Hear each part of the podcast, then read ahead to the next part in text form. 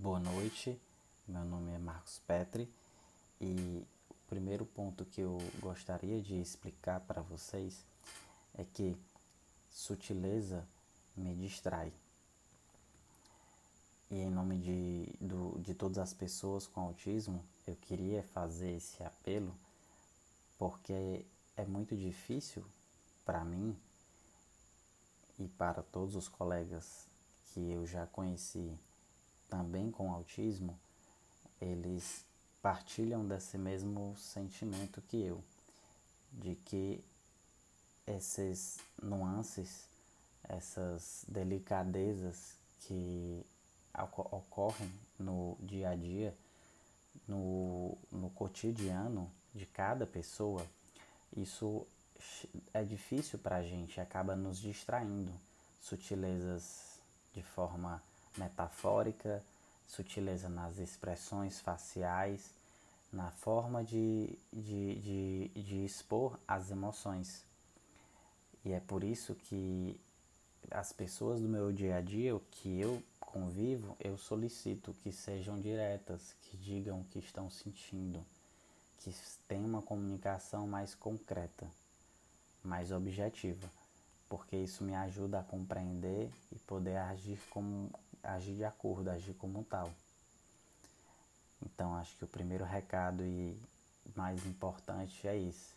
E para mim, especificamente, o olho, né, o olhar, ele é um, obje ele é um objeto muito é, muito místico porque eu não consigo entender, ele fica fazendo caras e bocas para mim parece uma linguagem cifrada e, enfim, tem vários detalhes ali que eu não sei o que as pessoas estão querendo expressar. Então, a minha, meu primeiro tópico, meu primeiro ponto seria esse. E aí, ainda atrelado a isso, é bastante difícil para um autista compreender e descodificar as emoções. Né? Essa interpretação das emoções é algo que é muito caro para o autista.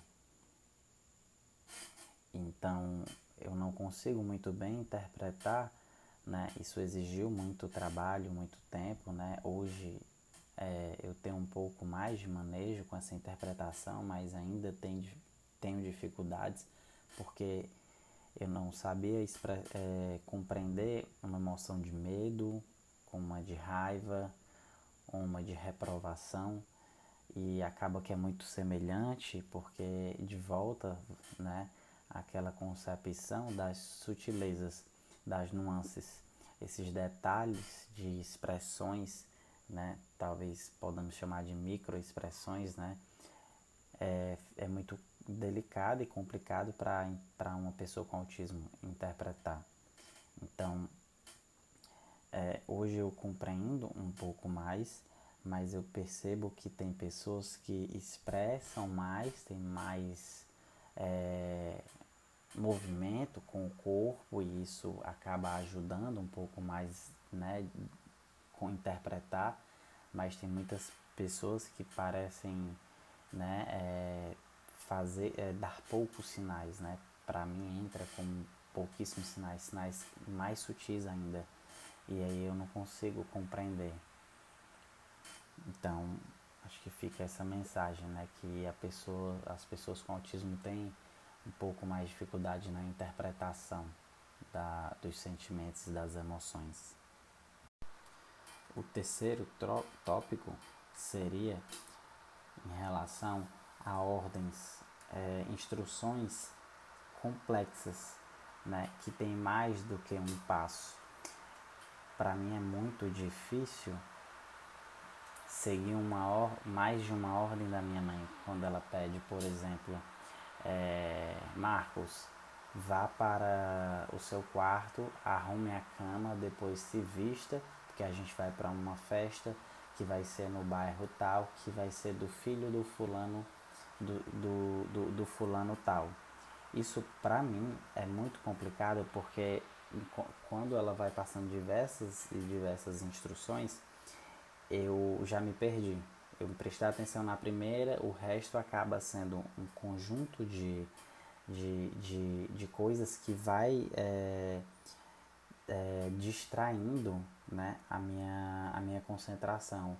E isso gera uma sobrecarga, uma sobrecarga de, é, de pensamentos, de emoções. E aí acho que nesse momento dá é, mais vontade de é, fazer alguns movimentos né, repetitivos que me ajudam a descontrair, né? É, como você pode ver, como às vezes eu estou fazendo aqui com a minha mão. Então, é, isso é bem arrasador para mim. Então, fica a dica: uma, uma instrução, uma ordem de cada vez a gente é, recebe melhor e funciona melhor. E aí, outro ponto que é importante todo mundo saber é que as metáforas são muito difíceis de entender, né? Então, aqui no Ceará, as pessoas têm muito costume, e na minha infância ocorria muito, é que quando eu recebi algum recado escrito de algum coleguinha e, e respondia com caneta, aí depois o papel ficava lá, né, aquele resto, e as pessoas pediam para mim, rebola no mato, né? Então foi muito difícil para mim entender que rebolar né, não era para mexer com a cintura e mato, muito menos, porque não tinha mato na minha escola. Era um edifício né, é, de três andares e isso não, não, não, não fazia sentido, não tinha lógica. Né? E aí foi é, através da leitura, de muita leitura, que eu fui compreendendo. E é quase que compreender outra língua mesmo né? Então, e meu pai, meu pai me ajudou muito nisso, me ajudou muito, porque ele foi me explicando, é, sabendo a parte, é, mais ou menos o modo como eu penso, e isso me ajudou muito, né? É, ele mostrou que não, não tinha lógica mesmo rebolar, né, dançar com a cintura no meio do, do, do, da mata, né, do mato.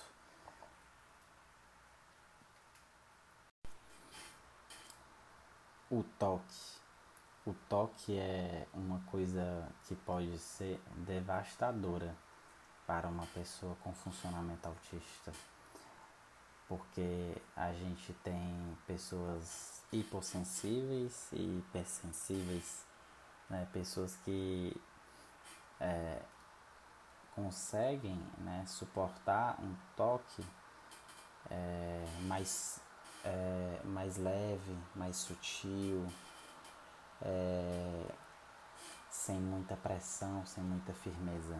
Já tem outros que já preferem um toque com mais pressão, porque o toque sensível, delicado, é muito sofredor.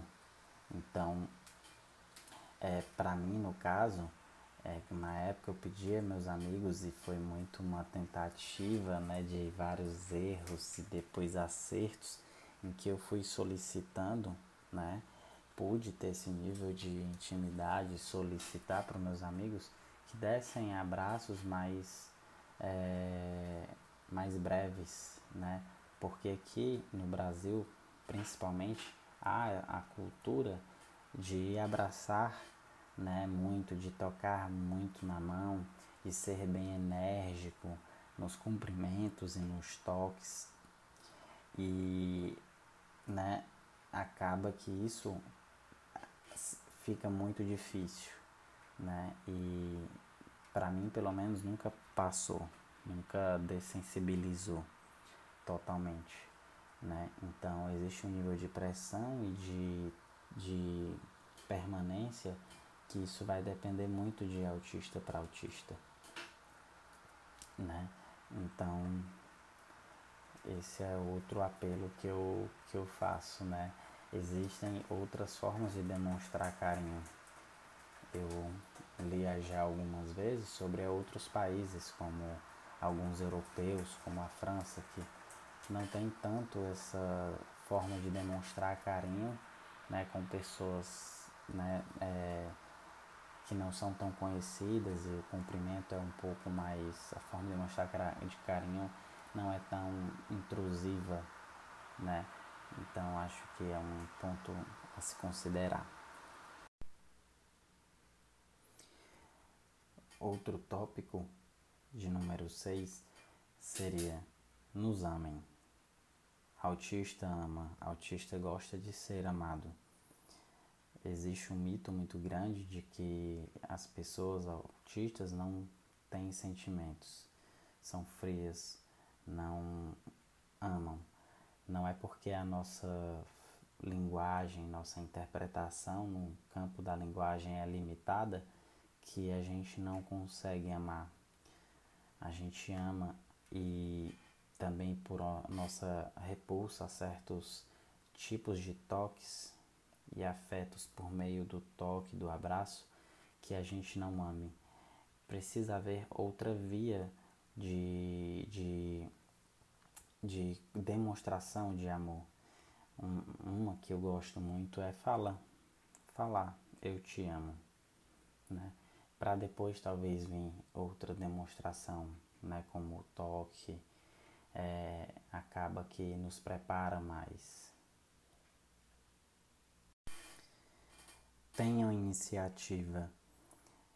Não é porque às vezes a pessoa com autismo não inicia uma interação social com você que ela não tenha interesse, que ela não queira. De fato, a gente tem muitos obstáculos, muitos distratores né, no ambiente que isso acaba nos levando a um cansaço né, mental, a uma estafa em que a gente que é de alto funcionamento, a, enfim, a gente consegue né, se organizar e, e falar, oh, eu estou cansado, estou em estafa. E se recua um pouco ali num canto e, e enfim, é, estereotipa um pouco para organizar o pensamento, se organizar emocionalmente e a criança ela demonstra mais em forma de choro, né? E que não necessariamente é uma birra. Os sentidos da gente muitas vezes são desajustados. No meu caso, é a audição.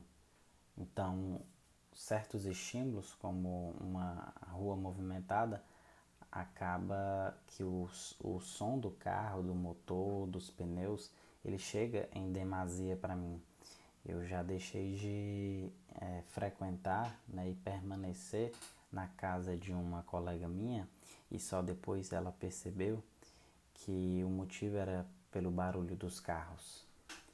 Então, isso pode variar de pessoa para pessoa, né? Tenho colegas que já têm uma hipersensibilidade, né? É, visual, né? É, com o excesso de luminosidade ou certos tipos de cores, né? Ou um ambiente com muitos estímulos, né? É, isso é, acaba desorganizando e levando a gente a certas crises. Assim como tem outras pessoas com autismo que têm é, uma sensibilidade é, gustativa, né? que tem horror a certos alimentos areno, arenosos, né? ou é, outros tipos de texturas. E aí, é, muitas pessoas pensam que a gente não atende pelo nome, né? não atende quando é chamado. Mas é que ocorre que é, às vezes eu estou lutando contra para organizar na minha cabeça o excesso de estímulos que o ambiente me traz para que depois consiga emergir diante de tantos distratores um chamado, né? Marcos, né? Esse, esse estímulo, né? Audi, auditivo, ele tá ali misturado com vários outros estímulos visuais, também com outros sons que eu estou escutando, porque como eu disse, eu também né, tenho uma hipersensibilidade auditiva. E não necessariamente eu deveria ter que escutar é, melhor ainda quando me chamam, porque eu estou brigando com outros estímulos do ambiente. O décimo e último tópico é usem apoio visual sempre que possível para nos dar explicações, para perguntar informações, para comunicação de forma geral.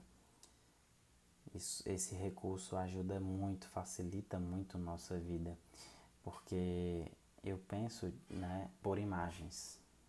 Né? Então, uma imagem após a outra. E aí, se você diz, né, é, pega, pega um objeto tal que está em, em cima da geladeira dentro de um potinho, é, dentro de um potinho que está à direita. É muito mais difícil do que você falar, ah, pega o, o anel que está na caixinha rosa. Né? Eu já vou men men pensar, mentalizar a caixa rosa que está na geladeira. Então já vou direto procurar a caixa rosa e já sei que lá vai ter um anel, né? E aí isso facilita muito a nossa compreensão.